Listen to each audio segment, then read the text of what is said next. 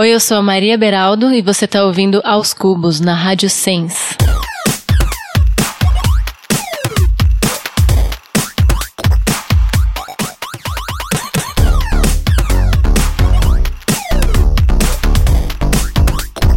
Sejam bem-vindos ao podcast Aos Cubos. Eu sou o André Aloy e você me encontra nas redes sociais como arroba Aloyster. Eu sou a Judy Oliveira, arroba Corra Ju Corra. E no programa de hoje... As delícias musicais e literárias no Atenta. Bom, tem inclusive um livro que eu queria indicar, que eu tava lendo agora também, que é o, imagino que vocês já tenham lido, talvez, Teoria King Kong. Falamos também sobre séries. Como boa sapatona, a única que eu vi, pelo menos, foi Orange is the New Black. No bate-papo, os tantos discos da nossa convidada. Tem ainda um disco que vai sair da quarta B, que é a minha outra banda. E não podia faltar o Perguntas Esdrúxulas. Não me diga mentirinhas, dói demais. Eu já sei que estou sozinha sem meus pais. Você ouve também o nosso programa todas as terças às três e meia, às quinze e trinta, na rádio Sense em sensecast.org. Vou soletrar para vocês. S-E-N-S-C-A-S-T.org. Gosta da gente? Vai lá e ouve o programa na rádio. Se não entendeu o endereço, onde a pessoa pode achar, Aloy? aoscubos.com barra rádio, que também funciona. Os programas entram no feed e nas plataformas digitais, como iTunes e SoundCloud, dizer também, às quartas-feiras. Para falar com a gente, o e-mail é o mesmo.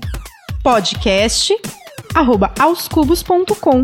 Manda pra gente um alô no Instagram, Facebook e no Twitter também. A gente adora receber as mensagens de vocês. E agora elas vão ser lidas aqui. Pois é, tem.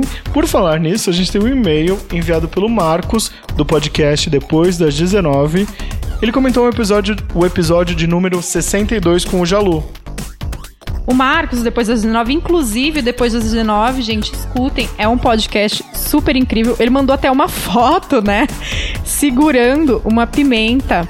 É, o podcast com Jalu, se você não escutou, escute. A gente fala sobre culinária do Pará. Foi muito interessante. E ele comenta assim: Assim vocês me matam de passar vontade. Tacacá, Vatapá, Maniçoba. Só lembro da terra de meu pai. Aliás, sou hashtag Team. Ótima entrevista com o Jalu.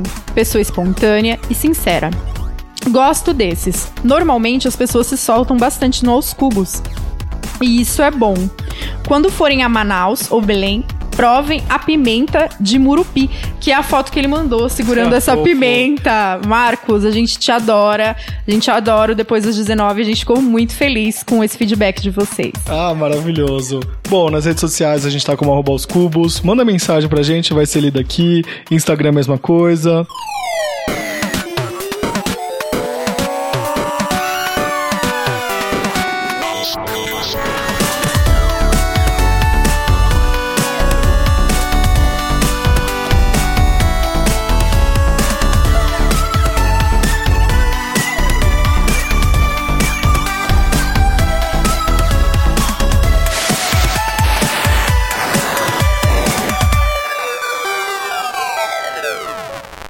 Antes de fazer o Atenta, vamos fazer a introdução, Pedro Bial, da nossa convidada? Vamos, vamos. E a convidada é tão maravilhosa, Ai, gente. Pois é.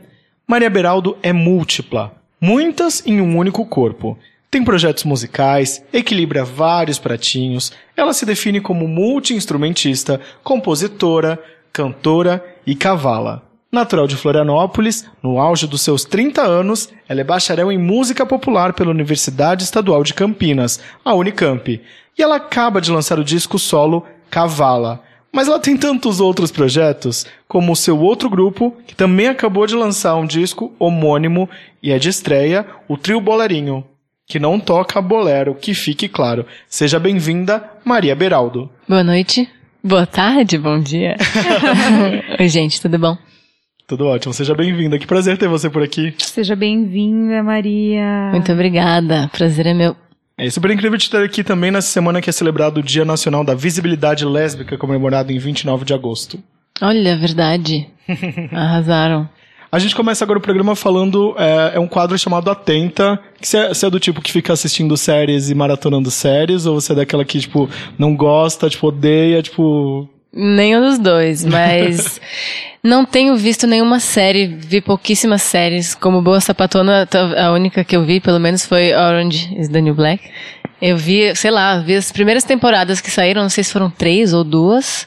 Acho que eu vi as três primeiras, mas agora não tô vendo nada de série. Eu acabei de fazer uma viagem de férias forçadas por mim mesma. Parei tudo, porque eu tava muito, enfim, corridão assim. E aí eu vi, gente, um filme que todos já viram. E eu vi Matrix pela primeira vez essa Bom, semana. Você que eu assisti Matrix, mas eu não lembro de nada de Matrix. Eu vi, tipo, há muito tempo, Será que a gente. gente precisa rever? Eu acho que sim, Eu né? nem Até- sei se eu entendo de Matrix. Eu vou falar uma verdade aqui e eu sei que muita gente vai pensar e vai concordar comigo e vai fingir que não concordou. A gente entendeu Matrix de fato? Não sei. Porque eu assisti, eu tinha 14 anos, 15, Nem lembro sei lá. quantos anos eu, não sei tinha. se eu é muito- entendi. é. É legal, viu? Eu, nossa, eu pirei, quero ver os dois agora, né? Matrix Reloaded. e, é, bom, esses foram, os- foram os filmes que eu vi agora, assim. Comecei a ver o Reloaded, mas acho, acho um filmão.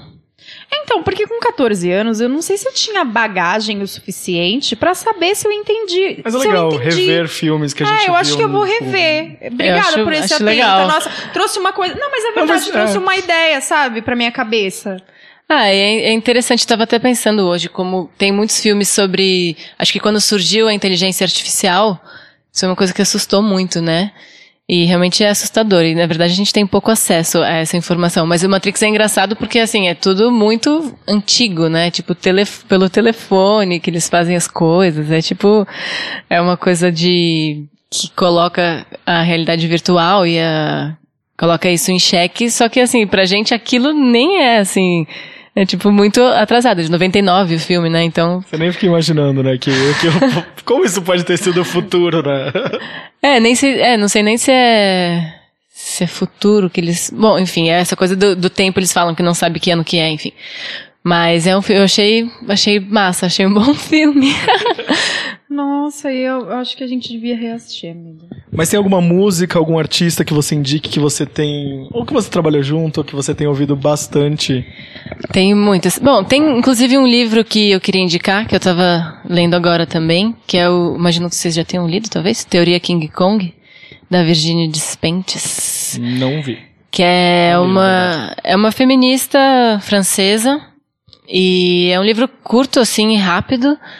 Teoria King Kong indico muito. Ela fala muito sobre as estruturas. Ela é uma mulher que já trabalhou com muitas coisas. Ela já foi enfim ela já foi prostituta ela já foi estuprada. Começa o livro falando de estupro. Enfim ela é uma uma mulher que passa ela abre a vida dela e ela é uma mulher que passa por muitas. Ela coloca coloca em dúvida e coloca ela abre né a sexualidade feminina que é uma coisa que é muito a gente fala muito pouco ela fala sobre estupro que também é uma coisa super pouco falada e que é um tema super importante E, enfim quando, e quando a gente fala de estupro, eu acho que a gente fala de uma forma tão.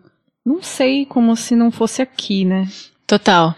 E assim, muitas mulheres já foram estupradas, e isso é uma das coisas que ela fala, que conversando com as pessoas, a partir do momento que ela começou a falar sobre isso, ela descobriu que, assim, acontece muito, acontece em todas as classes sociais, acontece dentro de casa, acontece fora de casa, tá muito perto. E, assim, tem, enfim, é um livro muito interessante, e ela fala, por exemplo, que as mulheres, é, na maioria das vezes elas não falam a palavra foi estuprada, né? Elas fa- Elas falam agressão, falam tem uma coisa de um eufemismo assim, por causa da nossa da nossa dificuldade de falar desse assunto e fala também que mas que as mulheres elas falam que elas foram agredidas, sabem a data, sabem quando, falam sobre isso, as que falam, né? E os homens nenhum falam, porque a, a Virginia ela também fez um filme que chama é, Me Foda, algo assim, não lembro o nome, é que é traduzido também. Mas ela, e aí ela fez uma pesquisa sobre isso e os homens, ninguém fala que, que já estuprou uma mulher e muitos dos nossos amigos já agrediram mulheres e muitas pessoas próximas, é, enfim, isso está dentro da nossa, do nosso círculo social, né? Não é uma coisa à parte. Não é só o, o maníaco que isso é uma coisa que ela fala, não é só o maníaco que vai estuprar e depois cortar a pessoa em pedaços e tal. É uma coisa que faz parte da nossa cultura, é uma cultura do estupro, né? Então, é, eu até fiz uma enquete no meu Instagram, quando eu tava lendo essa parte, eu fiz uma enquete perguntando é, pros caras quem que já tentou beijar uma mina à força. E na enquete seguinte era para as meninas quem já tinha sido tentado, enfim, quem já tinha Sido beijada. à força, é. Tem, é, quem já tinha sido forçada. a- Sido atacada, na É. verdade, né? Isso. E aí os caras, assim, teve dois que falaram que já. E as mulheres, tipo, 98%. Todas as é. mulheres que te seguiam. Exato. Então, assim, é muito clara essa nossa, é muito nítida essa nossa dificuldade, inclusive dos homens. Os homens acham normal isso. Tenho várias histórias de amigos que eu sei que já tentaram forçar amigas. Enfim, é muito comum, né? Tipo, todo mundo tem uma história de um cara que forçou mais a barra, ou você estava dormindo e um amigo seu vem tentar te agarrar. Isso é uma coisa que é incrivelmente normal, né? Isso faz parte do, da cultura do estupro. Então, enfim, esse livro, esse livro é bem marcante, assim, importante, eu acho. Pesei climão, gente, Não, normal. não, não. É Mas é muito importante a gente falar sobre importante a isso, gente né? discutir Claro, né? isso nos espaços, porque é, faz parte da nossa cultura. E para deixar de fazer parte da nossa cultura, para que um dia deixe de fazer parte da nossa cultura, a gente tem que discutir isso nos espaços, porque se não for falado, as pessoas não vão entender que, que não é só o maníaco.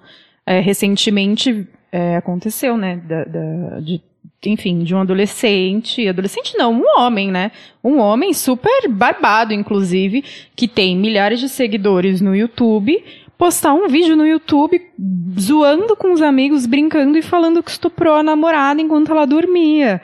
E, tipo, esse vídeo tava no YouTube, é do Brasil, um youtuber brasileiro. E bombou, normal. Ah, que legal, tô aqui conversando com os meus amigos e a gente tá rindo porque eu tô contando pra eles que eu transei com a minha namorada enquanto ela tava dormindo. Sim, gente. Bizarro. E assim, horrível. E, e um monte de gente assiste esse tipo de conteúdo e dá risada e acha ok. Porque é normalizado. Porque as pessoas não entendem que se não é a sua parceira, é, assim, as pessoas acham que se é sua parceira, tá ok. Porque a partir do Uhum. momento que aquela pessoa é sua parceira, ela é uma coisa sua. Ela é um objeto seu e você Te pode. pertence, né? É, e você pode fazer com o corpo dela o que. E o você consentimento quiser. não está, não é, não é uma coisa que assumir um relacionamento o consentimento não tá ali, tipo, eu acredito nisso, né? E a, a Virginie também, ela, ela trata nesse livro da. fala do tempo que ela, ela trabalhou uns dois anos eh, como prostituta, por escolha dela. E ela também fala muito desse assunto que eu acho que é, assim, muito importante. A gente, enfim, a gente tem entender os, o, o nosso, a nossa cultura sexual, acho que é fundamental para entender a sociedade e para movimentar, né? E mover, assim, essa, esse, esse, esse status de desigualdade e de poderes assim totalmente desequilibrado. Ela fala, ela conta muito e fala como a prostituição ela é vista como uma uma profissão que, enfim, todo mundo se coloca contra a prostituição, eh, se dizendo em defesa da mulher, mas isso eh, as pessoas não estão preocupadas com a mulher quando elas falam contra a prostituição, elas estão preocupadas com eh, a reputação, com, enfim, ela coloca como o casamento é, o casamento é que é o acordo é o, o, o acordo do casamento é o que fere mais a mulher mais do que na prostituição. Ela isso falando assim da prostituição que é feita por escolha da mulher. Tem muitas prostitutas que escolhem ser prostitutas né? Nem toda prostituição é aquela marginal mas a que chega pra gente é a prostituição marginalizada. Enfim ela entra em muitos assuntos assim muito densos e que viram de ponta cabeça assim, as nossas noções sociais relacionadas à sexualidade. Recomendo muito. E ainda na sociedade, além de todas essas questões intrínsecas, né?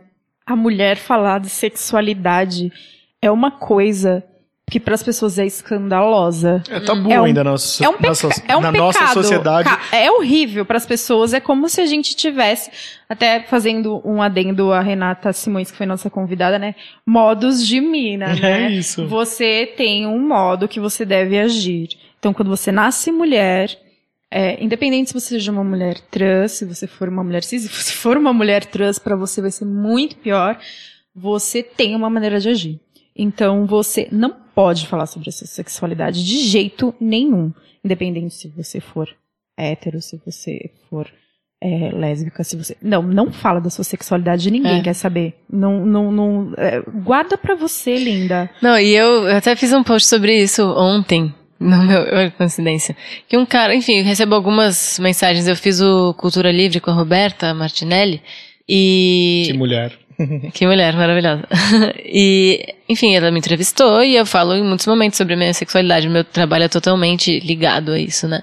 E aí eu recebi uma mensagem no Facebook de uma pessoa X, um homem, falando que eu devia, que ele gostava muito do meu trabalho, mas que eu devia guardar as minhas preferências é, para mim mesma e que eu não deveria ficar falando que eu sou lésbica, que isso cansa, que isso.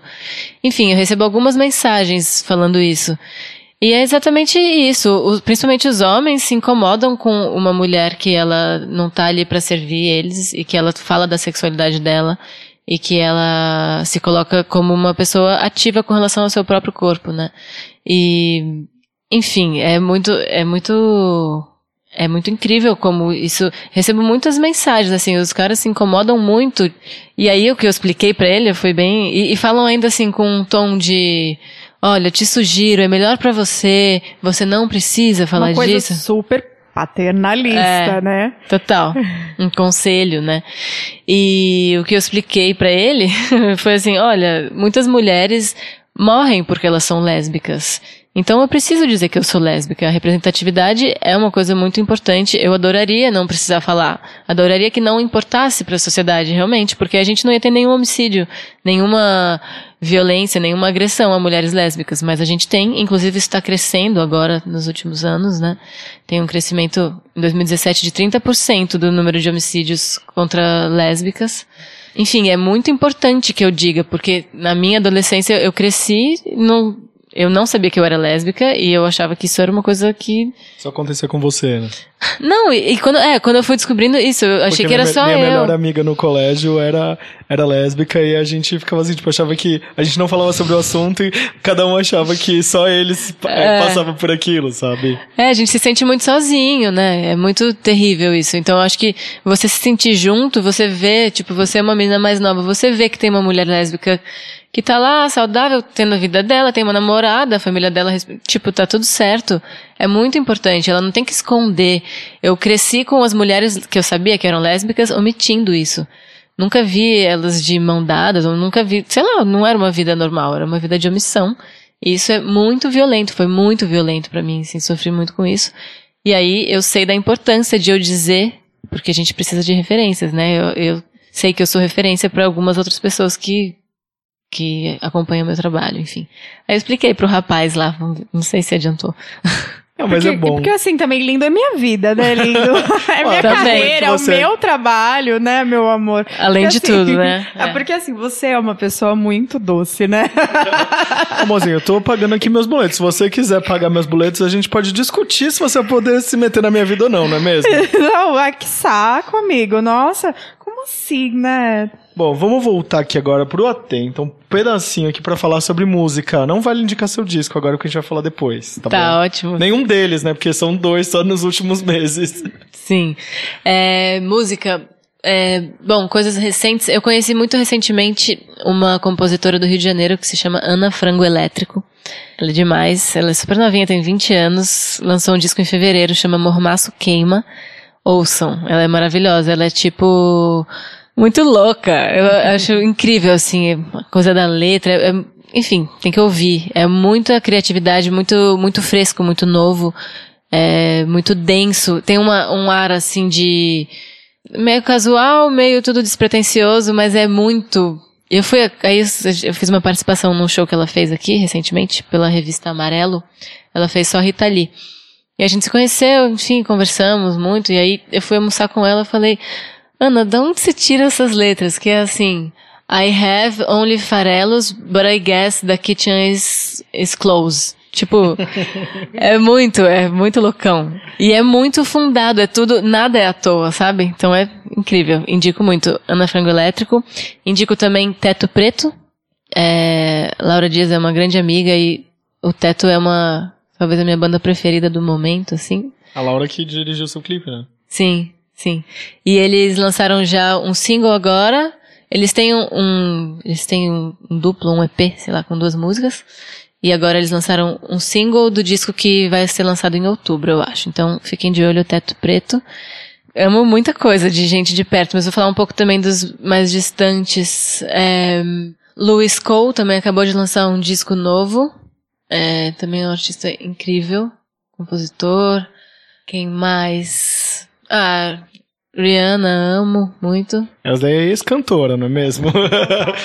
Não fala assim da diva, que ela vem aí com o Miguel com The Weeknd Ah, pra tomara, calar a né? sua boca. Tomara, olha só, tô esperando. Inclusive, eu fui agora, né, pra, pra cidade dela lá, Barbados. Não, porque se você começar aqui, a gente começa numa guerra de divas que a gente até se Pois é. engalfinha. Amei, fui lá. Inclusive, ó, um atento aqui pra quem for pra Barbados, acho que até o final do ano deve lançar o Museu Rihanna lá em Barbados. A antiga casa dela. Porque é super comum, Aloy. As pessoas igual você pegaram o avião e ir pra Barbados, amigo. Aí foi a convite do Ministério do Turismo, mas, tipo, eu acredito que vai ser um destino mais popular para os próximos anos, porque agora tem voo que sai daqui pro Panamá, Panamá Barbados, e vai, vai ser criada a, fun- a fundação, não, porque já, já existe, mas o museu com as coisas que a Rihanna, de Ai, criança e Claro, né, gente? Precisa. Tudo lá remete a Rihanna. Pessoa- o, o ídolo de lá, tipo, se não é cricket, é a Rihanna. Tipo, então tem que ser alguma coisa... Não, amigo, eu só queria Ponto semana turístico. passada estar em Cuba com o Child Gambino e com a Rihanna. Ah, é só isso. é só isso que eu queria da minha apenas. vida. É, deixa eu ver quem mais. Bom, vou falar um pouco do circuito daqui de São Paulo também, que eu acho É que. incrível, né? É, a Rodrigo Campos acabou de lançar um disco também. O show de lançamento dele é em breve. Chama Nove Sambas. É, Jussara Marçal sempre também, uma cantora que amo muito. Bom, acho que Não, tá ótimo, tá ótimo. já foi bastante coisa, bastante coisa que talvez ninguém tenha ouvido falar, né? Legal. Ju, você tem alguma coisa de atenta? Nossa, tem uns atentas aqui. Pode dar atenta às avessas? Posso dar uns atentas? Você Deve. permite, amigo? Então vamos lá, pera só um minutinho, que eu tô aqui gravando a Maria Beraldo no nosso Stories. Então se você. então, A gente faz tudo aqui, gente, é assim. produtores independentes. e hoje eu vi que não tá, nós estamos aqui um povo, várias mãos. Então, tem uma série maravilhosa que eu descobri na Netflix chamada One Day at, Time, at a Time. É uma série de uma. É uma sitcom, na verdade. Então, assim, gente, se vocês estão buscando choro pesado, ai, cortar pulso, não é essa série. Apesar que em alguns momentos eu me emocionei bastante. É sobre uma família cubana que a avó da família ela veio criança para os Estados Unidos na época da Revolução Cubana, enfim, que, as, que os Estados Unidos fez uma, uma campanha chamada Pedro Pan, que eles traziam as crianças para que elas não sofressem, enfim, algumas coisas que estavam acontecendo em Cuba. E a série é maravilhosa. Ela aborda tantas coisas que eu não sei como eles conseguiram abordar todos esses assuntos numa sitcom sem, assim, de uma forma tão delicada. Então eles abordam visibilidade lésbica, por exemplo, porque a neta da família, ela tá se descobrindo e saindo do armário, ela é uma adolescente de 14 anos.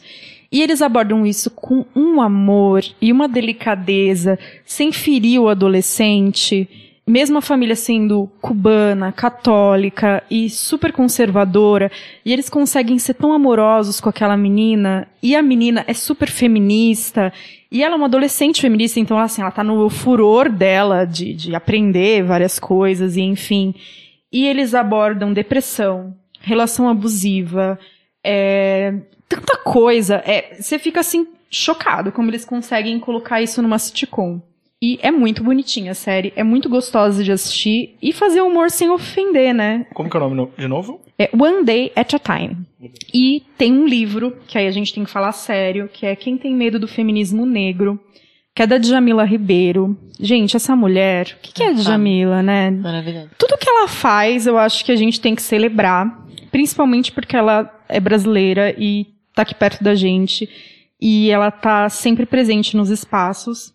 O livro é para qualquer pessoa na nossa sociedade. Eu acho que a gente tem que aprender a ouvir o lado das outras pessoas, porque principalmente se você é mulher branca, é um livro importante para que você leia e que você ouça o lado do feminismo negro. Porque no nosso feminismo a gente precisa entender os outros recortes de raça, e os outros recortes sociais e entender que, embora como movimento, a gente tem inúmeras outras vivências dentro de um movimento. E se a gente não ouvir, se a gente não parar para entender, a gente não consegue caminhar para frente. Assim como a gente tem que ouvir as mulheres lésbicas, assim como a gente tem que ouvir tantos recortes dentro do movimento, a gente precisa parar para ouvir as mulheres negras porque elas estão na base da opressão. Elas estão na base da opressão, elas estão sofrendo muito e, e, a gente não para para ouvir essas mulheres e é muito triste isso. E esse livro traz muito conteúdo interessante de uma forma didática. Então, quem tem medo do, do feminismo negro, da Djamila Ribeiro, é um atento interessante. É e homem próximo. leia, né? Você, homem que tá ouvindo isso, por favor, né, gente? Vamos parar de, de, de não consumir conteúdos, porque é importante que comunidade social, nesse momento, principalmente nesse momento, a gente desponte. Meu atenta, posso dar um atenta às avessas, assim, tipo, não assista esse filme? Ai, por favor, amigo. Tava todo mundo falando no Twitter do filme lá da Netflix, Set It Up, que é o plano imperfeito dos caras que tentam é, juntar os chefes e tudo mais, mas eu comecei a assistir. Eu nem sei o que, que, que é isso. Eu comecei a assistir, mas assim, aquele filme ah, eu vergonha assisti, alheia. amigo. Eu assisti. aquele filme vergonha alheia que eu falei assim, deu 45 minutos de filme, aí eu falei assim, meu, mas já, já faz tanto tempo que É esse filme começou. É esse Eu mesmo. assisti porque era com a Lucille. Que Porque você sabe que eu. vergonha. Você sabe que eu, a Eu minha amo vida é conteúdo adolescente do Netflix, né, Exato, amigo? o meu também, amiga, mas assim. Eu sou dá, humilhada dá. Diariamente humilhado pela daí. Netflix. Falei assim, nossa, vou dormir um pouquinho mais tarde pra assistir esse filme. Aí eu falei, não dá, não Como dá, chama? gente. É, O Plano Imperfeito. Não, é horrível. É horrível. Nossa, muito ruim, sério. Se as pessoas pegassem o que eu assisto no Netflix, o É histórico. com o Glay Powell com a Zoe Dutch. Nossa, muito ruim, sério. Não, é horrível, é horrível. vou- eu não assisti até o final, mas eu sei qual é. Eu comecei a Você nem assistir precisa. também. Você dá play que nem minha mãe? Minha mãe começou o filme e falou assim: esse é o assassino. Você fala, porra, mãe, não é assim. Deixa eu saber, obrigado. Mas esse daí é assim, tipo, começou o filme e você falou assim: ah, já sei o que vai acontecer. Não precisa. Não é. Ele, como que eles pegam a Lucille e eles me fazem essa não vergonha, sei, sério. sabe? É uma vergonha alheia. Tem artista que você, você valoriza a pessoa, né? Poxa, não faz isso com a bichinha. Coitada. Mas eu queria indicar aqui um disco. Não sei se é disco, porque tem nove faixas, ou um EP, da nossa madrinha, que é a Mamundi, para dias Mamundi, é um Maravilhosa. disco Dias maravilhoso. ruins, sério. Eu não lembro se eu falei aqui já no, no podcast, mas assim, eu tô apaixonado por esse disco. E é isso, né? Mamundi, nossa madrinha, não tem como dizer o contrário desse disco, desse conteúdo todo que ela produz. Sério, eu sou fã, apaixonado. Ai, é isso. Vamos pro intervalo, ouvir uma musiquinha. O que, que você quer ouvir nesse intervalo aqui pra gente começar? Não, vamos, vamos na Aninha então, Ana Frango Elétrico, pode ser o Farelos. Ai, É de Aninha, doidão, hein? libera pra gente, tá bom, linda? A gente já volta. I have only farelos, and I guess the kitchen is closed. Oh, the kitchen is closed. Oh,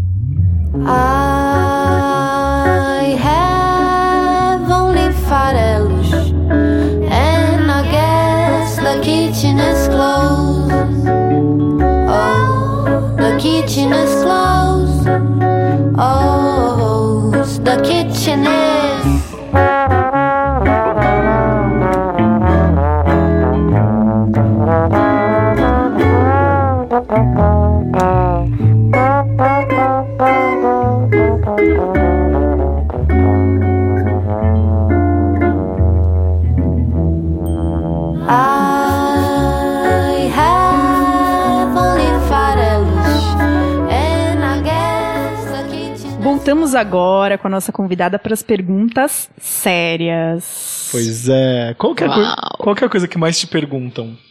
Nossa, não sei. Uma coisa que mais me perguntam. Ou Nossa, nas redes sociais, ou jornalista, tipo, nas entrevistas. Qualquer coisa que você mais teve que responder. Ela fez uma cara aqui maravilhosa, assim, tipo, revirou o olho aqui. Tivemos que resgatar na nuca esse olho. Não, tem assim, tem muitas pessoas que me perguntam como foi a minha saída do armário, por exemplo. Isso é uma pergunta recorrente. Mas também pedi, né? Então, tá certo perguntarem. É... Ah, acho que essa, essa é a minha resposta. Tá, e qual é a coisa que, mais, é, que você mais detesta responder? Ah, não tem. Não, não tem nada, não, assim. só- só- Eu tô bem tranquila com relação a isso. Eu tô muito, na verdade, eu tô muito aberta a tudo que quiserem me perguntar. Talvez seja uma coisa de novata, mas acho que é muito como a minha o meu trabalho tem muito a ver com a exposição da minha vida pessoal, então eu tô muito disposta a isso, eu acho, sabe? Eu sei que é meio preço, mas ao mesmo tempo é Ah, já sei qual pergunta eu odeio responder. Como é ser mulher na música? Ninguém pergunta como é ser homem na música, gente. Eu fico chocada. Ou então, assim, como é ser uma mulher forte? Tem outra opção? Eu fui, Tem opção de ser mulher fraca? Porque quando eu vim pra Terra, não me deram opção de ser eu fui mulher e cobrir fraca. o Meca, e É. aí... Exatamente, assim, tipo, eu vi essa pergunta assim, eu, tipo, só quando você faz um.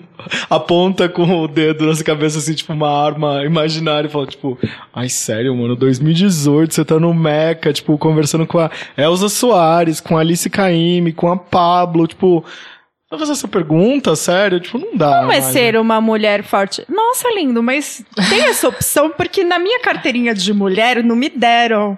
Porque assim, não tem como você ser mulher fraca. Não tem, É. não tem essa opção no jogo da vida, É, não vem. né? É, e assim, ao mesmo tempo, é, teve é, algumas pessoas que me perguntaram isso em, em matérias que foi, talvez isso tenha sido importante, mas eu acho que é importante a gente levar pro outro lado, senão vira uma alegoria, né? A mulher vira um- uma coisa do alegórica, assim, ah, mulher na música, e não, na verdade, não é por aí, né? Então, enfim, entendo porque, porque as pessoas têm essa pauta, mas acho que a gente precisa transformar essa pauta. Aretusa Love, quando veio aqui, falaram assim que sempre colocam ela assim, tipo, no, sempre encaixam, tipo, a cantora drag, tipo, e pra você tem esse, vem um aposto, vem um complemento sempre, ou não, tipo, é só cantora, É, eu acho que, colocar num quadradinho ali. acho que tem um pouco dessa coisa da mulher, é uma, é uma pauta, também de eu ser lésbica também acaba sendo, mas eu acho que, aliás, fiquei muito feliz que saiu na, na lista da PCA, Eles falaram do meu trabalho e eu fiquei muito feliz que não me colocaram. Falaram de alguns trabalhos de mulheres, falaram, ah, na ala feminina, fulana e fulana. E aí no meu eles não falaram do fato de eu ser mulher. Eu acho que eu fui a única que eles não falaram do fato de eu ser mulher. Achei muito maravilhoso, assim. Isso é uma vitória. Quando as pessoas falam do seu trabalho pela, pelo seu trabalho, né? E não pela, pelo resto todo, né? Então, tem um pouco isso, de enquadrar sempre como mulher compositora, ou mulher lésbica compositora, não sei o quê. Ao mesmo tempo, eu acho que isso é uma coisa que é importante de se colocar. Então, sei que é importante que eu, eu não omita a minha sexualidade, que eu imprima esse carimbo também ao mesmo tempo. Porque é preciso que as pessoas que chegam, assim, eu te- tenho consciência de que também eu sou uma mulher privilegiada, eu sou uma mulher branca, então tenho muitos privilégios por ser uma mulher branca. E, enfim, eu acho que o fato de eu ser lésbica é importante que seja colocado, o fato de eu ser mulher também, porque a gente está em posições de, é, de evidência, né? Ao mesmo tempo, essa é, sempre quando vão fazer matérias de mulheres, vão lá faz duas mulheres juntas. É, enfim, tem essa a noite das mulheres, ah, sabe? Então eu acho que as pessoas, se elas estão realmente preocupadas com com inclusão, tem que incluir sem necessari- sem precisar se gabar de estar incluindo também, né? Tipo, tem que ter programação recheada de mulher, porque tem muita mulher compositora foda e instrumentista e cantora e tudo. Acho que é importante a conscientização, porque o nosso mercado ele está construído de maneira que os homens têm mais privilégio ainda do que do que geral, né?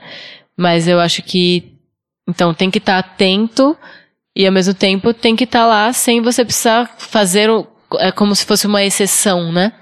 Tem que tirar a exceção, tem que ser hábito, tem que fazer, é, tem que ser uma reconstrução sólida, né? Da, da nossa organização social, assim. Fica a reflexão, né, gente? Mas é, essa, essa questão é tão delicada de você colocar as pessoas em subgrupos É. que tá em tudo. Esses dias eu tava assistindo The Voice Brasil. E aí eu comecei a assistir, eu comecei a falar, meu Deus, por que, que quando duas pessoas são negras, independente se eles cantam o mesmo estilo musical ou não nas audições, toda vez que eles vão pôr as pessoas pra batalhar, eles não cogitam pôr uma pessoa negra e uma branca. Eles põem as duas pessoas negras pra batalhar juntas sempre. É. Toda vez que vai batalhar as pessoas negras, elas batalham juntas. É assustador. Porque por que você não pode pôr uma pessoa branca pra batalhar com uma pessoa negra e pra cantar uma música X, sei lá, do pop? Por que, que sempre as pessoas negras têm que estar batalhando juntas e as pessoas brancas juntas? É muito esquisito. E aí eu fui assistir outros programas deles pra ver se era assim, e era sempre assim, independente se as pessoas cantavam realmente soul, ou se as pessoas cantavam samba, ou se as pessoas cantavam ritmos parecidos. Tipo, você, cara, categoriza as pessoas pela raça na hora de colocar elas pra batalhar. É uma coisa muito esquisita. Tá em tudo, sabe? Você subir, pôr as pessoas em subgrupo, ou colocar sempre duas mulheres, como se elas não pudessem cantar, uma mulher não pudesse enfrentar um homem naquela situação, sabe? É, sei lá, raramente eles colocam um homem e uma mulher. Quando colocam é porque eles cantam sertanejo. Mas até mesmo naqueles grupos de, das crianças, tipo, as batalhas são muito parecidas nesse, nesse quesito. É, eu não assisto esses, esses do. Eu não sou o maior fã desses programas Esses do Brasil, mas- esses aí, quando é- eu assisti- eu não assisto de criança, o único que eu assisto é o Filipinas e todas as crianças são filipinas. então eu não vou saber te Outra dizer. referência. É, é outra referência étnica, eu não vou saber dizer, amigo. Mas eu acho que tem uma coisa assim de. é, da pauta, né? Porque o mercado absorveu. é, enfim, a pauta que temos agora é a, a visibilidade, né? A diversidade. Diversidade? O que é diversidade? Tipo, não é diverso. É, diversidade. Enfim, é uma palavra muito complexa. Entendo também a função dela, mas eu acho que ela tem uma origem bem complicada. Porque enfim, mas eu acho que isso virou pauta, isso entrou pro mercado, assim, mulheres trans estão Então, a- as pessoas LGBT, mulheres trans e eh, pessoas andrógenas, isso tá, tá em jogo no mercado, né? É um produto e É um subproduto do Pink Money, né? é, é uma. Assim, e aí, essas pautas, eh, esses subtítulos, eu acho, esses grupos, eu acho que eles têm muito a ver com o mercado, porque as pessoas vão comprar, vê- porque é aquilo, é uma coisa que tá ligada à venda, e não é uma real desconstrução, uma real equilíbrio de, de espaço, né? É. Eu tava conversando com o Marcos do Depois das 19, que é um outro podcast que é feito por, é, por um grupo de amigos que montaram esse podcast pela necessidade de ter mais podcasters negros. Enfim, para falar em assuntos, seja de cultura pop, seja assuntos do momento. E aí ele me falou uma coisa que me fez pensar muito. Ele, o uso da palavra representatividade às vezes é muito ruim. Porque você caracteriza que aquela pessoa só foi convidada para aquilo por uma questão de representatividade. E não porque ela é boa. E não porque ela é foda, e não porque ela produz um conteúdo bacana. Ah, a Gabi de Preta só tá naquele talk, talk porque. Ah, por representatividade. Não, a menina é foda, ela produz um conteúdo maravilhoso. ela- E as pessoas esvaziam aquela pessoa como se ela não fosse muito bacana e não produzisse um bom conteúdo e usam apenas a questão da representatividade, assim como no mundo LGBTQI também Uhum. esvazia, sabe, o conteúdo. E isso deve acontecer muito com os artistas LGBTQI também.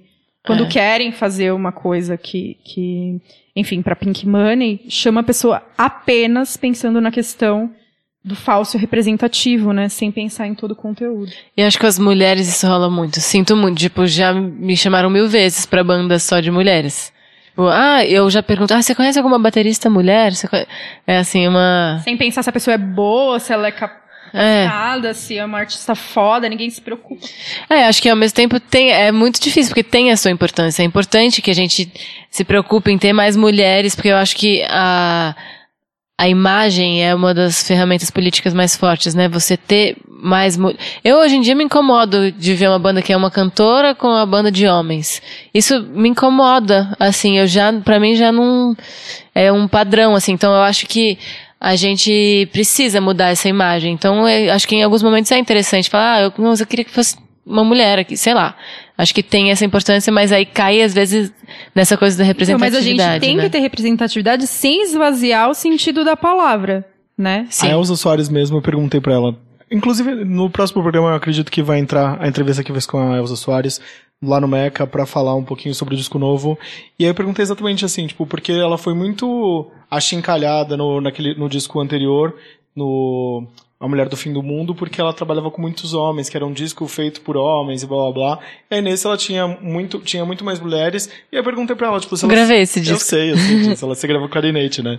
Sim. E aí eu perguntei pra ela, tipo, teve uma preocupação de colocar mais mulheres no disco? Ela falou, não necessariamente. A gente já foi atrás das melhores pessoas naquilo que elas faziam. Então, e algumas dessas pessoas de fato eram mulheres. E ótimo, que ótimo ter essa galera junto a mim. Mas a gente não foi atrás dos melhores só pensando por de fato em ter essa representatividade. E eu acho importante ter essa, essa mescla, assim, tipo, é, você ser bom naquilo que você faz versus o, a representatividade. Eu acho que tem que ter os dois, sabe? Não é só colocar porque tem que colocar. Claro, senão faz propaganda contra, né? Exato. Mas é que tem muita mulher foda, né? É, às vezes as pessoas às vezes só estão menos visíveis no mercado também, né? Eu acho que tem um pouco. Enfim, é bem. Esse assunto é longo, né? Pois é.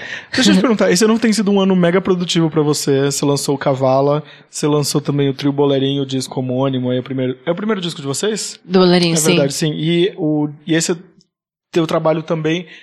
Queria que você falasse dos dois processos, como for, é, qual a diferença de, de ter um disco só seu e aí depois ter um disco com o Trio Boleirinho, como que foram esses processos? E a diferença entre eles, obviamente. Sim. Tem ainda um disco que vai sair da quarta B, que é a minha Ah, outra banda agora também. É, então, é um ano muito louco. Dizem que não é tão recomendado assim você lançar três discos em quatro meses, né? Uma loucura, assim. Mas foi uma coisa que aconteceu também. é, Cada um desses três grupos tem um processo totalmente diferente é, e ritmos diferentes. A Quarta B existe desde 2014, a gente já lançou um disco de Moacir Santos e agora a gente está lançando pela Natura um disco só com músicas, na verdade não com músicas, mas é, um disco acerca da, da obra do Dorival Caymmi. É, o Boleirinho é um grupo que existe há 11 anos. A gente se conheceu na Unicamp, eu e a Luísa, Luísa Toller. E antes o grupo era com a Lívia Nestrovski. Enfim, a gente se conheceu na Unicamp, era jovenzinhas lá, bem novinhas, estudando, outro ritmo Unicamp, assim, sol. e a gente ficava, a gente se juntou pra tocar, ficava cantando, fazendo arranjo, enfim, outra, outra lógica, não tinha lógica de mercado, assim. E aí a gente, depois de um tempo a Lívia foi morar no Rio de Janeiro e a gente chamou a minha irmã Marina Beraldo Bastos pra entrar no grupo, ela toca flauta e baixo, também compõe. E aí a gente ficou esse tempo. Enfim, aí começamos a, a- Ficamos um pouco mais velhas, começamos a nos profissionalizar e começamos a pensar num disco. E aí, quando a gente tinha definido o repertório do disco, minha irmã tinha, tava grávida já e nasceu a Cecília, a primeira filha da minha irmã. Depois nasceu a Helena. Tudo isso a gente gravando o disco, a minha irmã grávida, depois pariu, aí depois, sabe assim, foi um processo muito longo do Boleirinho. E é muito interessante que nesse disco isso tá tá registrada essa nossa transformação, assim, porque a Cecília e a Helena, que são minhas sobrinhas, transformaram a minha vida, da minha irmã e a da Luísa, que também é madrinha da Helena, a gente é muito próximas, assim. E a Luísa entrou de cabeça no feminismo também, nesse meio tempo. Ela começou a ler muito sobre o assunto, começou a escrever na revista Asmina e a pesquisar, e aí pra mim foi tipo minha saída do armário e também virei compositora, enfim, nós três começamos a compor muito ligadas ao feminismo e às nossas lutas particulares, às nossas transformações pessoais. Então esse disco tem esse processo longo, super longo, assim. Mas acredito também que amadurece, é, foi foi bom pra vocês amadurecerem também e mostrar musicalmente essa, esse amadurecimento. Com certeza, a gente não tinha vontade de fazer um disco antes. Isso veio com a nossa vontade de compor, nossa vontade de fazer esses arranjos. É, tem uma transformação é, estética também, assim, junto com o disco, sabe? Então foi, acho que o, o Acho que o tempo, eh, os tempos eles não, como o meu pai diz, sempre diz que o tempo é interno. Então não importa, ele não é longo ou curto, ele é o tempo que ele, que ele tem, aquele trabalho. Então acho que o Bolerinho é isso, 11 anos de grupo, primeiro disco, tudo certo. É, e aí a Cavala foi um disco que eu comecei a compor tem uns quatro anos, assim, compor canção. E muito provocada pelas coisas do Arrigo Barnabé, com quem eu trabalho, que é um artista incrível que mudou minha vida, me transformou muito.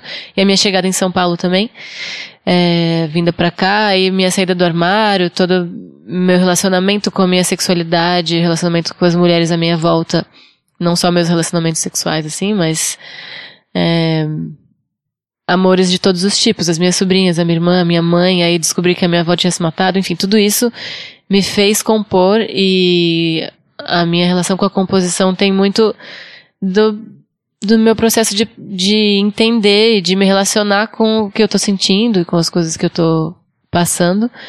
Então tá tudo ali no meu disco. E aí eu não tinha, nunca tinha pensado em ter um trabalho solo, não tinha essa necessidade. Eu já tenho grupos há muito tempo, assim.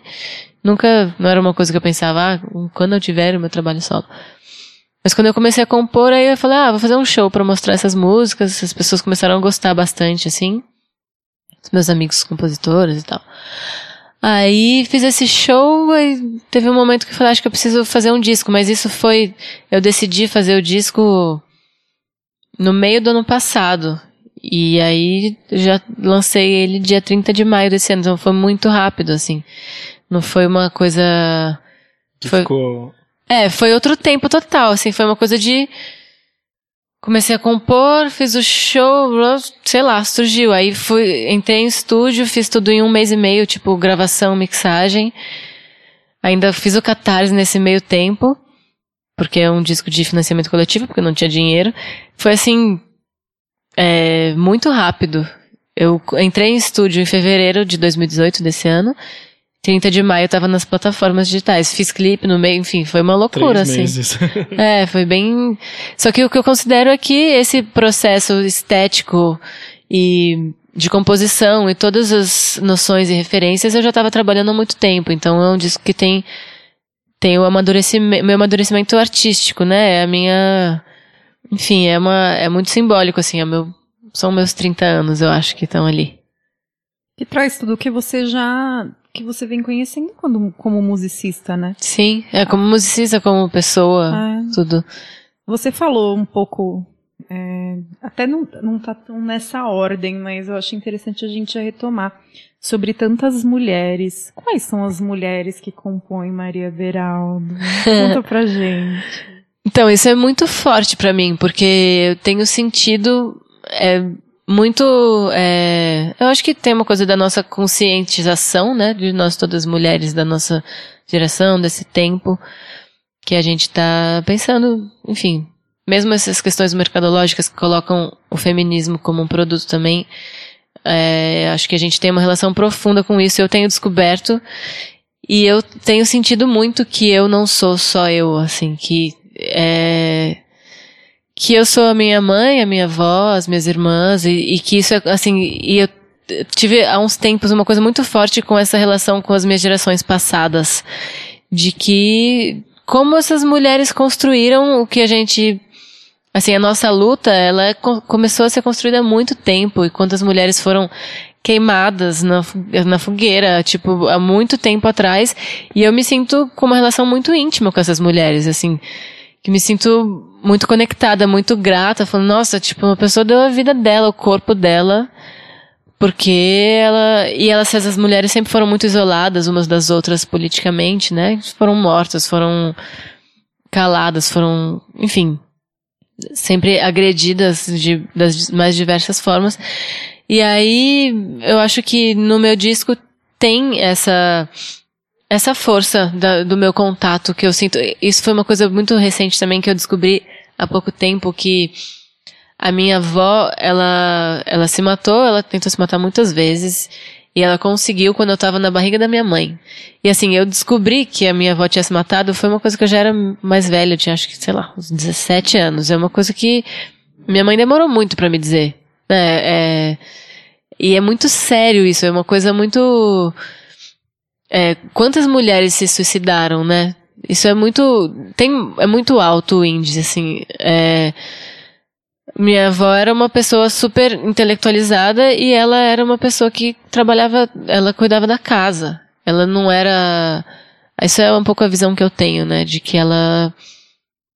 Ah, de que ela não deu conta, assim, de ela não. Ela era muito reprimida mesmo nos, nos sonhos dela, as vontades dela. Ela também tinha uma coisa de que ela traduzia coisa para braille, mas ela era dona de casa, assim, basicamente. Enquanto o meu avô era um cientista, um médico, viajava, tipo, é, a história, a nossa estrutura social, por muitas gerações, é, reprime as mulheres, assim, por, é muito, muito básico isso, né? Então, e aí eu desculpa, teve esse desfecho nesse, nesse verão agora que eu descobri que eu tava na barriga da minha mãe quando a minha avó morreu, assim, de fato. Então, eu sinto que é muito forte, assim, que tem, a minha luta tem muito a ver com a luta da minha avó, que ela não, e tem muito a ver com a luta da minha mãe e, enfim, muitas coisas. A gravidez da minha irmã também. É, toda essa relação com a gravidez, essa história da depressão pós-parto, as depressões das mulheres, é, claro que tem uma coisa hormonal, mas tem muita relação com a maneira como a gente se relaciona com a gravidez, com a infância, com a criança, a mãe. É, todas essas posições estruturais das mulheres estão relacionadas a muita violência, né? E aí acompanhar a gravidez da minha irmã de perto me fez refletir, assim, sobre muitas coisas. Então essas mulheres são minha avó, minha mãe, a minha irmã. E aí tem... É, foi um período que eu fiquei também... É, solteira, como não ficava muito tempo, e me relacionei com muitas mulheres. E isso foi muito importante politica pra, politicamente para mim, assim. Conheci muitas pessoas e entendi muito sobre sexo, entendi muito sobre as posições estruturais das, das mulheres mesmo, e isso está muito ligado ao sexo também, e é, acho que essa estrutura social está é, muito presente, né, muito visível, assim, na, nos relacionamentos amorosos, afetivos e sexuais, então foi um momento em que eu ao mesmo tempo me fechei muito em mim, ao mesmo tempo me conectei com muitas pessoas, e, enfim, é, são, essas são as mulheres do meu disco, meio que, assim, amigas, amantes, namoradas, mãe, vó, a minha avó que eu não conhecia, mãe do meu pai. E aí tem uma música que eu chamei de Maria, que eu fiz, que é uma resposta, na verdade, uma conversa com Para Todos do Chico Buarque. Que Para Todos ele, ele conta. É uma música que eu sempre ouço desde criança e que eu amo, amo o Chico. Sou feita de Chico Buarque também. Mas eu percebi, nesse verão eu percebi também, falei, nossa, ele só fala dos homens. O meu pai era paulista, meu avô pernambucano, meu bisavô mineiro, meu tataravô baiano. E muitos homens. No final ele fala da, da Rita Lee, da Clara Nunes, da Elise, enfim, fala algumas mulheres, artistas, mas a genealogia dele tá ligada aos homens. E eu sinto que a minha genealogia tá ligada às mulheres, assim, o que eu, eu sinto fisicamente que o, a, a minha vida tá totalmente ligada das mulheres, assim.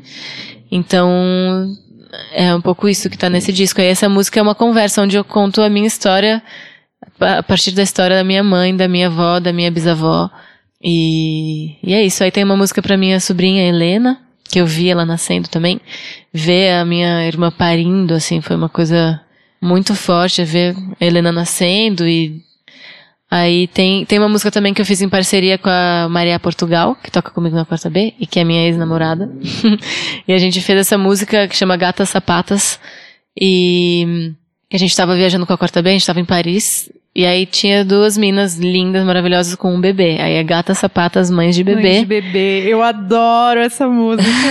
e essa música é uma música que é uma brincadeira, ela tem um tom muito leve, assim, inclusive bem diferente do disco. Eu acho que ela é mais leve, assim.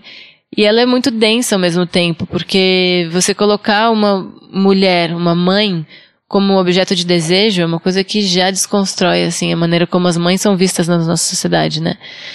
A mulher virou mãe, ela é descartada, porque a mulher ou ela é para você, ou é pro homem comer ela, ou é para ela cuidar do filho dele. Então, uma, uma pessoa que, que é mãe, que tem um filho ou uma filha, e é uma pessoa com vida sexual, isso já vai contra toda a lógica, assim. Então é uma música muito divertida e muito séria. E ainda gata sapatas, né? Tipo, que são pessoas que são, que podem ter filhos também, casais de mulheres. Enfim, tá, tá tudo aí, muitas mulheres. Deixa eu perguntar uma coisa. Você falou dessas mulheres uh, não famosas que ajudaram a construir, mas quais. Você falou sobre representatividade antes. Quais foram as mulheres famosas que ajudaram na construção, não sei se a gente pode dizer assim, desse seu discurso, dessa. da mulher que você se tornou hoje? Ah, eu acho que tem muitas. Elza Soares é uma que eu acho que é muito básica para todas nós, assim. A gente ouviu muito. É uma mulher que tem uma história de vida incrível e que tem uma voz maravilhosa. Enfim, ela é muito grande, a Elsa, né? Acho que ela constrói muito. Generosa, né? É, não, a Elsa sem palavras. Nossa, é muito. É muita coisa, assim. A Elsa é, muita, é muito sério, assim.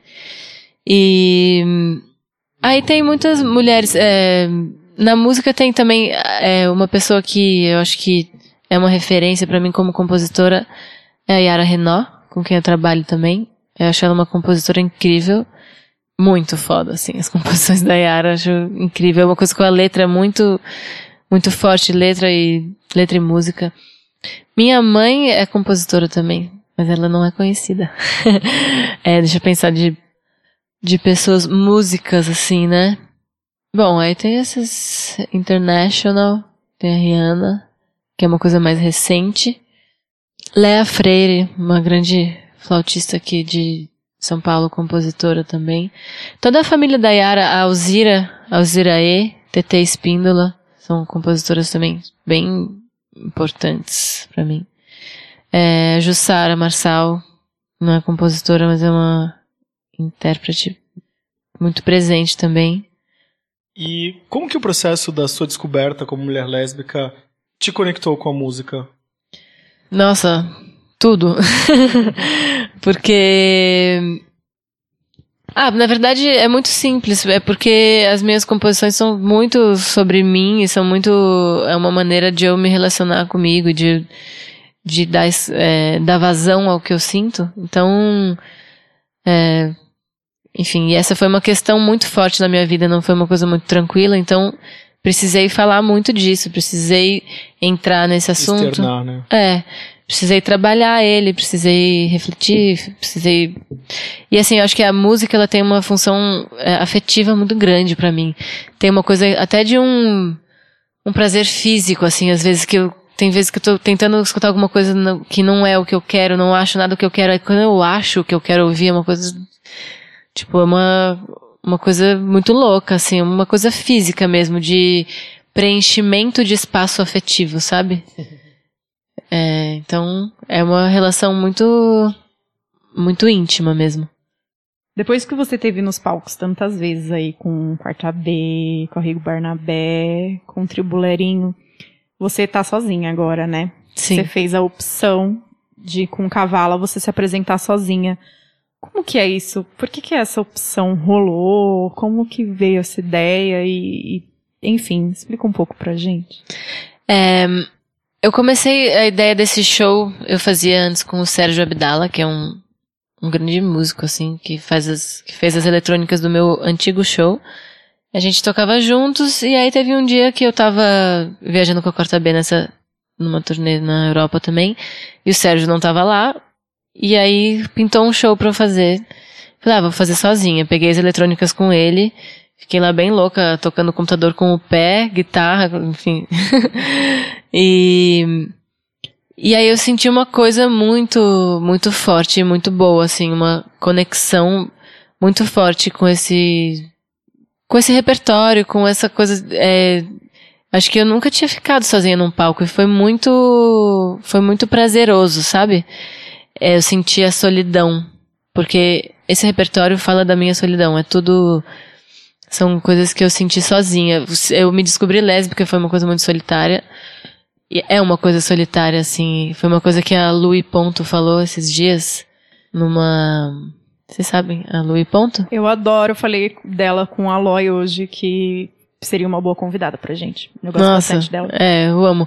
E é muito engraçado que a gente se conhece de Florianópolis, que ela é prima da minha melhor amiga de Floripa, assim, eu conheci ela, tipo, novinha, enfim.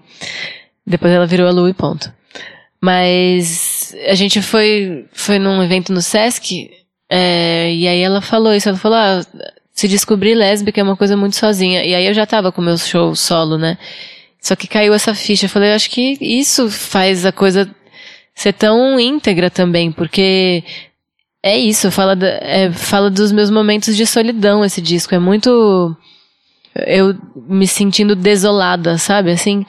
E foi uma sensação muito boa também de me relacionar com o público. Esse show que eu fiz em Londres, eu não conhecia ninguém. Tinha bastante gente, assim, a minha irmã tava lá, mas eu não conhecia o público. Não tinha ninguém no palco comigo. Era eu e aquelas pessoas. E era muito.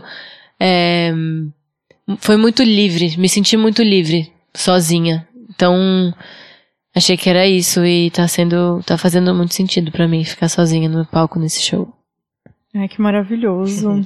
Você trabalhou já com a Laura Dias, ela foi diretora do seu clipe, vocês fizeram até uma participação juntas no programa da Roberta Martinelli na TV Cultura. Vai rolar alguma coisa musicalmente falando das duas? Tem que rolar, né? Ai, Estou é esperando. incrível, gente. A gente tá. A gente tá nesse, nessa paquera, assim, mas ainda não deu tempo. Na verdade, é isso. Eu fiz o show. Ela tem o Angela, é, Angela Carne e Osso.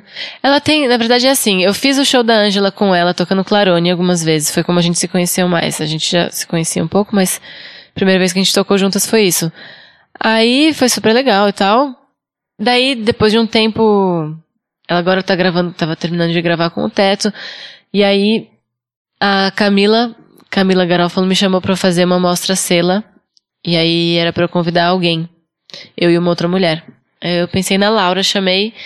Ela adorou, a gente fez esse mesmo número que a gente. Número é ótimo. Esse mesmo número que a gente fez no Cultura Livre, a gente tinha feito na Sela. Que é uma música minha, uma música dela. E. Que se complementam, né? Sim, elas têm muito a ver essas duas músicas, incrível. E aí a gente fez isso, depois a gente fez. A Laura me chamou pra fazer um show no Pista Após a Morte, que é a festa do. do Kaká, que é o Carlos Issa.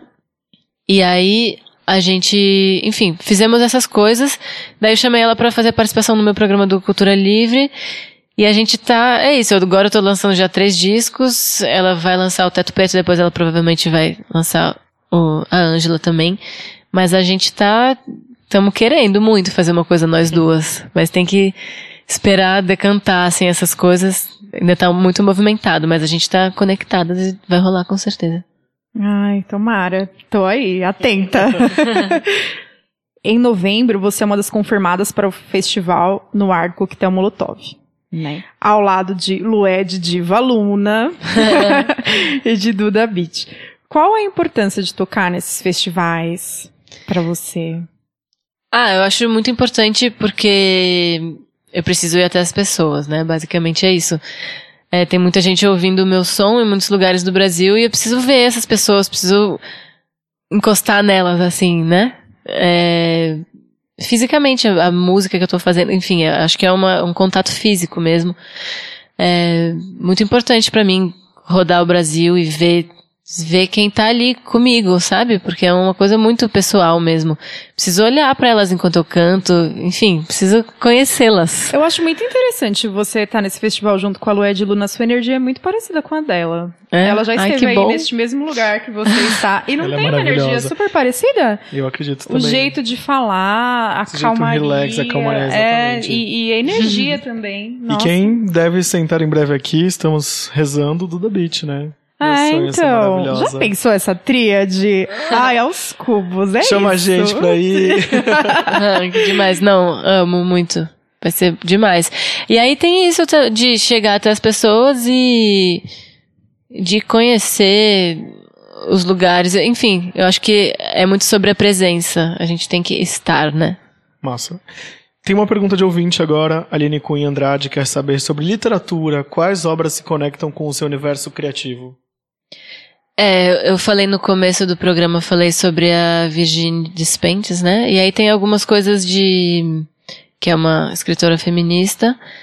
É, Aí tem algumas coisas de poesia também, enfim, é, tem algumas autoras, tem a Angélica Freitas, que é uma poeta que tá morando aqui em Sampa, agora ela é de Porto Alegre. Gosto muito, sinto que tem uma conexão. É, deixa eu ver quem mais. Maria Isabel Iório também é uma poeta. Tem umas coisas de poesia que eu, que eu curto, assim, poesia concreta é uma coisa de relação, é, talvez seja diretamente o que mais se relaciona com as minhas letras, a poesia concreta, com os quais eu me conectei muito através da música do Caetano também. Tá E aí tem umas coisas do universo, da, tem um livro também que é bem indiretamente, mas que me marcou muito, que é o Oscar Wilde, como é que é? Diário de Dorian Gray, que é um livro que me, me marcou bastante, assim. E eu acho que como o meu é longo, acho que tudo, as coisas que me marcaram mais, é, tem uma relação forte, assim. Tem mais outra pergunta aqui de fã. O Romão, ele é de Belém, ele quer saber como foi a decisão de se lançar no mercado. Acredito que solo. Porque ele fala assim, ó. A outra pergunta dele é sobre o disco Cavala, que foi todo baseado no seu descobrimento como sapatão convicta. Ele ama quando você fala isso. Sim, é, é meio. Não foi uma decisão de entrar no mercado, foi uma decisão de. de falar com vocês, né? De falar, olha, gente. Foi uma decisão de. Nem foi uma decisão, foi uma. Foi um flow.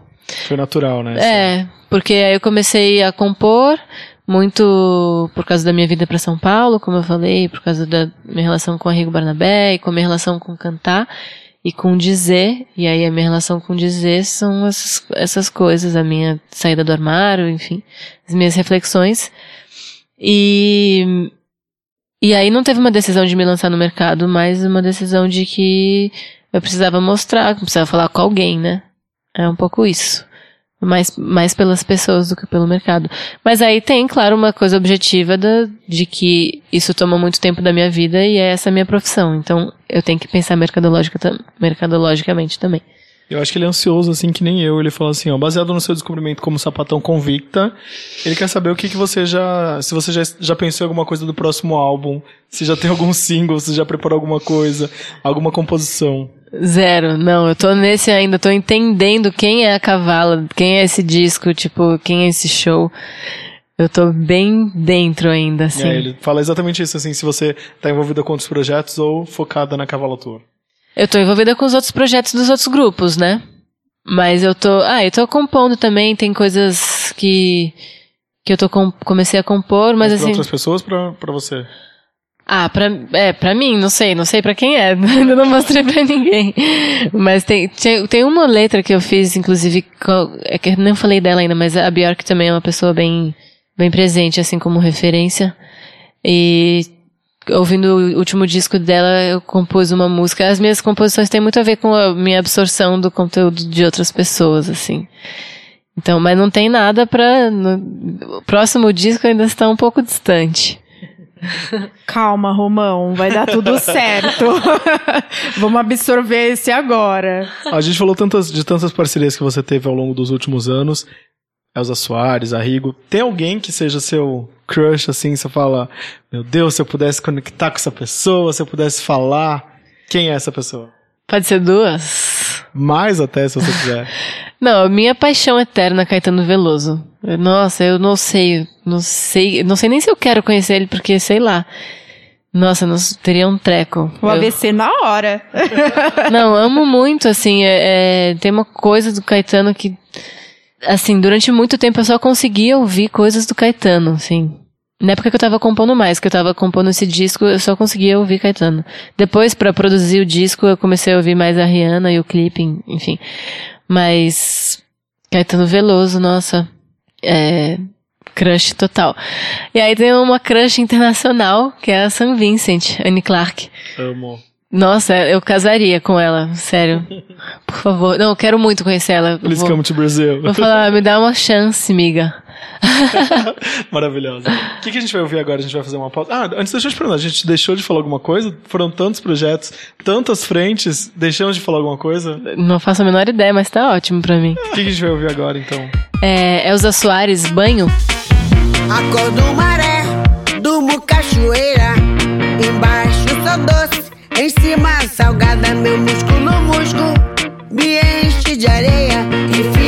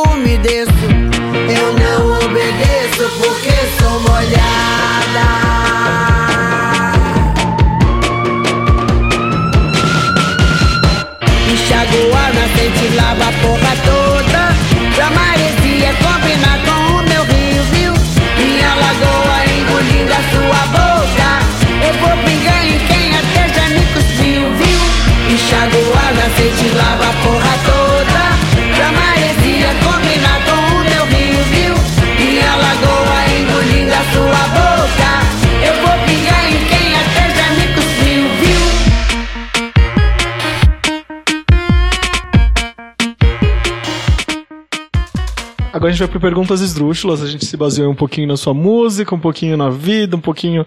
A gente vai revisitar alguns roteiros antigos, aí tem uma mescla aqui de tudo. Bora lá então. Você se acha uma pessoa muito cavala? Sim. Em que sentido? Não, pode, não precisa ser tão corrido. Não é sim ou não. É. A gente vai ter esse momento, sim ou não, mas no próximo aqui, calma. Tá, legal. Gosto de jogos. É, acho que eu sou uma cavala, sim.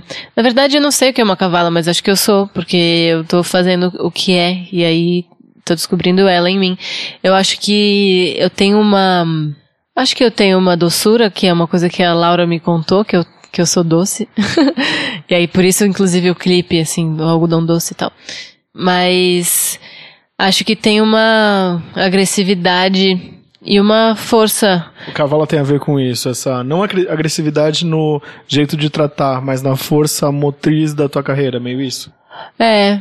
A Cavala, o nome da, enfim, o nome do disco, porque por causa de uma música, por causa da música que eu fiz pra uma menina que tava é, fazendo um espetáculo chamado Égua, tipo, foi totalmente, só que aí eu, quando eu fiz a música eu falei Cavala, totalmente sem, não teve, ai, vai chamar Cavala. Tudo nesse meu disco é meio assim, ah, foi fundo, foi fundo e eu. Muito espontâneo, assim. Mas eu acho que a cavala ela tem essa tem esse rompante assim, tem uma raiva, eu tenho uma raiva que ela que eu só encontro no palco na música assim. Acho que tem uma coisa assim que é muito importante para para nós mulheres, né? A raiva assim é a gente tem muita raiva. Nossa, que ódio. e eu acho que a cavala tem raiva, então eu sou uma cavala. Exatamente. Por que você tá com raiva? Não é? é a pessoa sempre ela, você tá falando um negócio e a pessoa, nossa, mas você tá com raiva. Mas você tá brava? Mas você tá brava? Tô, tô Muito brava. brava. Precisamos de mulheres bravas. É, exatamente. E como diz sua música, qual é a coisa que você não dá a menor importância? Ai, tantas. Gente, calma. Não dou a menor importância. O problema é que eu sou te- ascendente em gêmeos, gente. Aí tudo que eu penso que eu não dou a menor importância, eu falo, não, mas eu dou importância. Aí eu penso, não dou e dou. Oi, Aloy, tudo bom? Oi, meu é mesmo. Não dou importância. Ah, para que. para o que. Hoje em dia não dou a menor importância para o que os caras em geral vão pensar de mim, assim. Acho que é uma coisa que tá lá no chinelo. Teve alguma música que te fez chorar quando criança? Tipo aquela música assim, tipo, eu sempre falo aqui no programa que eu não tinha nem crush, mas eu já chorava pela música Because You Loved Me da Celine Dion, sabe? Não sabia nem o que significava. Não sabia nem o que era, Because You Loved Me, sei lá. Mas tem uma música também que eu gostava muito dessa mesma época, mais ou menos, era Rich, da Gloria Stefan. Que era tipo o tema da Olimpíada, 96. Nossa, e amigo, você era muito criança adulta, né? Pois é, Eu né? chorava com o Rei Leão, assim, umas coisas Ah, assim. também, bem né? infanto, Mas tinha umas coisas mais. Chorava com o pai da Valéria indo embora em carrossel. Você falou do carrossel, eu lembro das Chiquititas. Eu acho que uma música que me fez chorar é o Não me diga mentirinhas, dói demais. Eu já sei que estou sozinha, sem meus pais.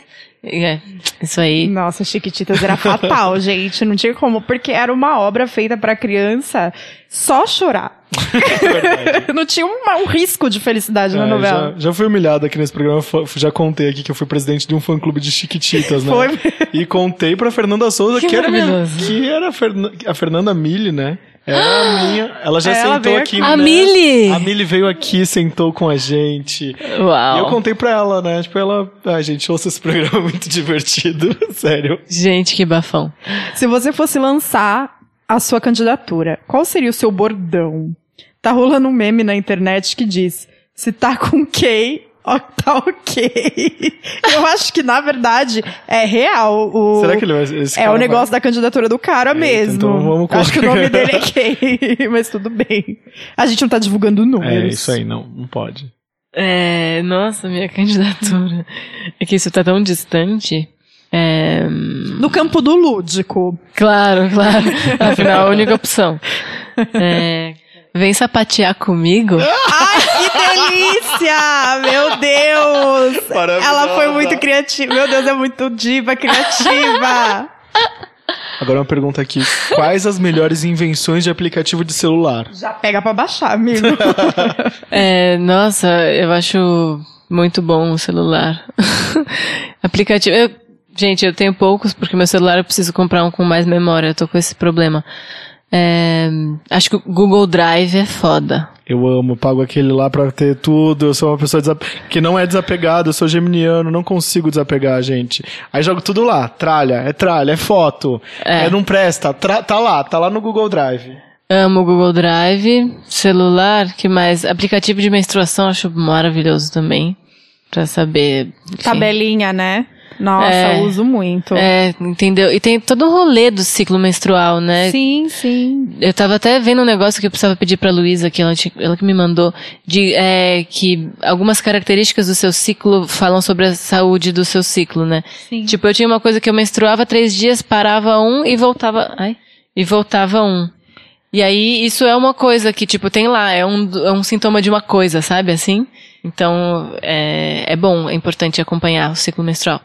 Eu gosto também de calendário lunar, aplicativo de celular. Não cheguei nesse nível ainda. É, só tô no personagem. Mas preciso. da Susan Miller, mas Porque o calendário lunar, lunar, né? inclusive, vai ter gente de exatas que tem o exata explicação. Que você sabe que além do macho explicação, existe o exata explicação, né? Que se tiver gente de exata escutando, vai falar, ah lá, as louca.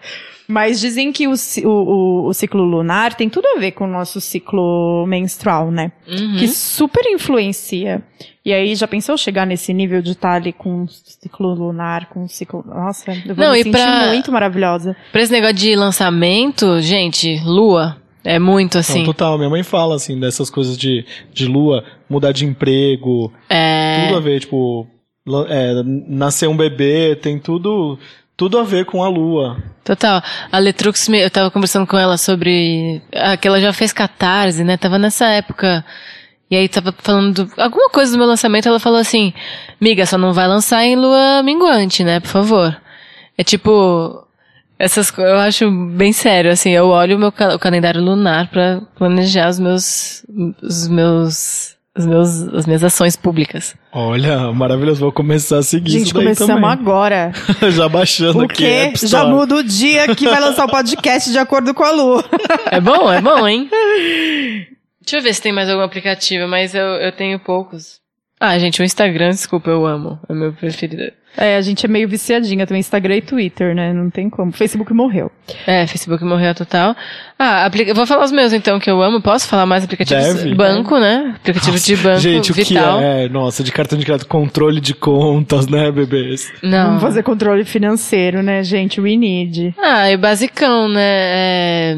Google Maps também. Enfim, eu não sei. Você dirige. Waze? Nossa, Não dirijo. Não, Quer dizer, eu dirijo, mas é, não Mas tenho carro. São- ah, também aqui em São Paulo não dá, né? Mas aí, fui viajar também, o Waze é isso, né? Necessário. Chega em qualquer lugar. Ah, eu amo essa pergunta. Eu, Inclusive, pedi- falei hoje, vamos incluir isso no roteiro, porque eu acho vital. Se você tivesse que comer só uma comida o resto da vida, qual você escolheria? Porque eu julgo a pessoa por pela resposta. É, eu sou geminiana, já veio dois, mas é... o- Não, o fala que- os dois. Não, é... Pode. Não, é sushi, com certeza é sushi. Ai, tá, muito diva Nossa. da nação. É, atum. O 7 atum a 1 cru. chega pra todos, né? Pra todo dia. Ontem eu tava assim, eu tinha uma reunião, sei lá, em Osasco. Aí eu falei assim, meu, vou pegar aqui um sushi e aí vou comendo no carro, né? Tipo, óbvio, tá super claro. Aí minha chefe me chamou pra conversar uma da tarde, minha reunião era às duas. Eu falei, vai ser isso, vou pegar o sushi e vou pra lá correndo. Cheguei lá no Pão de Açúcar, que tem tipo um Pão de Açúcar na frente do meu trampo aqui. Não fizemos sushi por falta de matéria-prima. Bom, 7x1. 7 a 1 todos os dias. Vamos lá, bebê. É... Ai, eu adorei essa resposta. Qual que era a outra que você pensou? Que você não pensou só no sushi? É, eu sei. lembrei do açaí. Eu amo Ai, muito. então, gente. Ai, a gente pode ser amiga pra sempre. Sushi e açaí, nossa. Aça- Açaí não dá pra mim, gente, sério. Eu amo muito açaí. Vamos lá, então. Já que você pode ser minha amiga de lanches. Demorou, vamos sair pra comer todo dia. Em quem você gostaria de dar um nocaute? Nocaute no mau sentido ou no bom? No mau sentido e no bom. No mal, primeiro. Você pensa que você fala assim, ah, meu Deus, se eu pudesse, era esse. Ah. Ou, numa, ou num assunto específico, assim, não vai mais ter. Não precisa ser necessariamente numa pessoa, porque numa pessoa acho que nem necessariamente resolveria, né? Ai, eu já daria. Já, depois eu falo quem é. Ah, eu sou odiosa, já daria numa pessoa, né, cara? Eu sou eu sou hater. mesmo, ran- Eu já nem quero resolver os Ah, mas nem problemas do precisa, mundo, gente. né? O Bolsonaro, esse vídeo que tá circulando aí, É. dele maltratando na nele na jornalista. hora, gente, eu Ai, vai se ferrar, sabe? Não, dá. é. Não, isso é básico um total, Bolsonaro, pelo amor de Deus. O Bolsonaro, ele conseguiu uma coisa incrível. A gente esqueceu o Temer. Como que consegue, né, gente? é tipo, ele conseguiu que a É. gente esquecesse por, por alguns momentos. Mas não queria influenciar essa resposta, pode escolher outro. É, não, um tema eu acho que eu. Tirando o concurso, que É, aborto. Gente, tipo, não tem mais que discutir isso. Claro que é a mulher que tem que decidir sobre o corpo dela. Isso é- me dá um, também um ódio muito profundo, assim. O que que, tão- que, que os caras estão decidindo se a mulher pode abortar ou não? Não, e o que, que a gente tá fazendo é, é assim, existe uma coisa que a gente tem muito que falar sobre, e dá até pra gente falar brevemente aqui, que não vai tomar o tempo. Independente do que você pense, das suas, da sua cultura religiosa, separa essa questão do aborto em duas vertentes. Primeiro, as questões filosóficas e religiosas. Segundo, as questões práticas e de vida e de saúde pública. Questões religiosas e culturais é segundo plano. Primeiro, a gente tem que resolver as questões práticas de morte e de saúde pública. E morte são das mulheres que estão morrendo todos os dias. Depois que a gente resolver isso, aí você decide dentro da sua família. E aí, quando eu falo família, é você, né, conversar e esclarecer e dar educação sexual para os seus filhos, uma educação sexual de qualidade, que não seja sexista. É você é, fazer as suas escolhas pessoais, mas primeiro pensa no âmbito de saúde pública e de praticidade e de humanidade. Aí depois, essas discussões religiosas e culturais, elas são pessoais. É, é só você pensar dessa forma. Depois que você pensar disso e, e você entender que suas escolhas religiosas e culturais, elas são só suas, você não pode impor elas socialmente, fica tão prático a gente conversar sobre isso. É, e o assunto do aborto é sobre quem morre, na verdade. É, é uma, uma questão de classe, porque as pessoas, as mulheres todas abortam, e as ricas abortam com segurança, as pobres morrem porque muitas vezes elas não. Enfim, morrem porque elas não têm condições. É uma questão de saúde pública e é uma questão política de quem vai morrer. Quem, quem vai morrer são os pobres, no, no jeito que a gente pensa politicamente hoje na nossa atual gestão. E isso é inadmissível. E é um recorte tão cruel de classe. E aí, quando a gente entra em classe, a gente acaba entrando em raça. É um recorte tão cruel e tão pesado que, gente, quanto mais a gente vai ter que sofrer e sangrar, literalmente, para que a gente tenha os nossos direitos respeitados e o direito de vida, né? É muito cruel. É, esse é um assunto que eu encerraria, assim, muito. Nossa, maravilhoso. E o nocaute no bom sentido? Eu fiquei muito curiosa. Não, mas não tem, não. Não tem? Não. Sei. Ai, não tem muitos. vamos guardar. Você tentou fazer aquela pose que tá todo mundo tentando de estacionar os três dedos na testa Tipo e... olho de ouro, sabe? Não sei o que é isso, gente. Nossa. Poker face, sei lá, aquele, tipo... Ai, menina, agora viralizou as pessoas fazerem, tipo, olho de Horus. Eu não sei fazer que eu não tenho mão. Esse. É, tipo assim, fazer, viralizou no Twitter, tá todo mundo fazendo. Eu e o Aloy, a Você, gente não tem você está sendo os três coordenação. dedos na testa e tipo, tenta colocar Mas- o poker face assim, tipo, no olho. Mas eu nunca vi isso. Vocês querem que eu tente fazer? Não, não, né? não, não, a gente só perguntou se você tentou, porque... Não sei, nunca ouvi falar desse assunto. Não? Eu sou muito Ai, desinformada. muito cultural, a pessoa que não perde tempo com besteiras da internet. Amo. E se você fosse curadora de um festival, quem seria o headliner dos sonhos? Ah, é porque daí tem muitas questões, né? Mas eu preciso falar uma pessoa. Sim, no campo dos sonhos. Ah, pensando em assistir de camarote, eu acho que o San Vincent seria a minha headliner, assim. Gosto. Pra eu falar com ela no camarim, sabe? Eita, o pé do ouvido, ai que delícia. Credo que delícia. E de qual situação você fica querendo fugir? Reencontro com a galera do colégio, desde com aquela rouba chata nas redes, das redes sociais, chá de bebê da tia distante, formatura daquela prima de segundo grau ou nenhuma, das- nenhuma das anteriores? Acho que não tem nada disso, assim, perto de mim. Sério? Não tô tendo que fugir de nada. que delícia. É, tá tranquilo, tá favorável. Com quem você tiraria uma selfie? Essa pergunta Tá desde sempre, tá, sempre, é. tá com a gente aí desde os primórdios. Bowie. Nossa, gente, como que pode ser Não tão é. ao concurso nesse programa? O Bowie? Bowie e Michael Jackson, acho que são os é, maiores. né, amigo? Vamos tá, né? Vamos fazer essa concordância. Com quem você trocaria nudes? Vivo, híbrido, espiritual. híbrido a gente fala por causa da Britney. Ah, eu já falei muito da San Vincent, mas acho que se é essa a pergunta, a resposta é San Vincent. Olha, é a primeira Garotinha. vez, né? Sim. Primeira vez. Ah, então é isso, não é mesmo? Ai, a gente trouxe uma convidada maravilhosa, hoje. A gente Maravilhosa. conversou muita coisa legal. Tô muito feliz. Gostou das brincadeiras que eles perguntam, né? Gostou da mentira. A gente tem. ah, tem alguma coisa que a gente deixou de falar? Tem muitas, mas não dá pra falar tudo, né, gente? não dá, uma hora e mas meia eu não amei, dá. eu, eu Mas você adorei. pode voltar mais 24 vezes pra gente adorou conversar também. tudo. Muito, muito, Combinado, muito daí, obrigado. daí vai surgindo mais muitas. Pode voltar trio boleirinho, pode voltar. por- Sim, você tem tantos voltar lançamentos tanta aí esse gente. ano. Então tá, quer deixar suas redes sociais? Sim, é Maria Beraldo Underline, Instagram. E no Facebook é barra Beraldo Maria. No Twitter, não Maria sei. Underline Beraldo. Arrasou! Amo.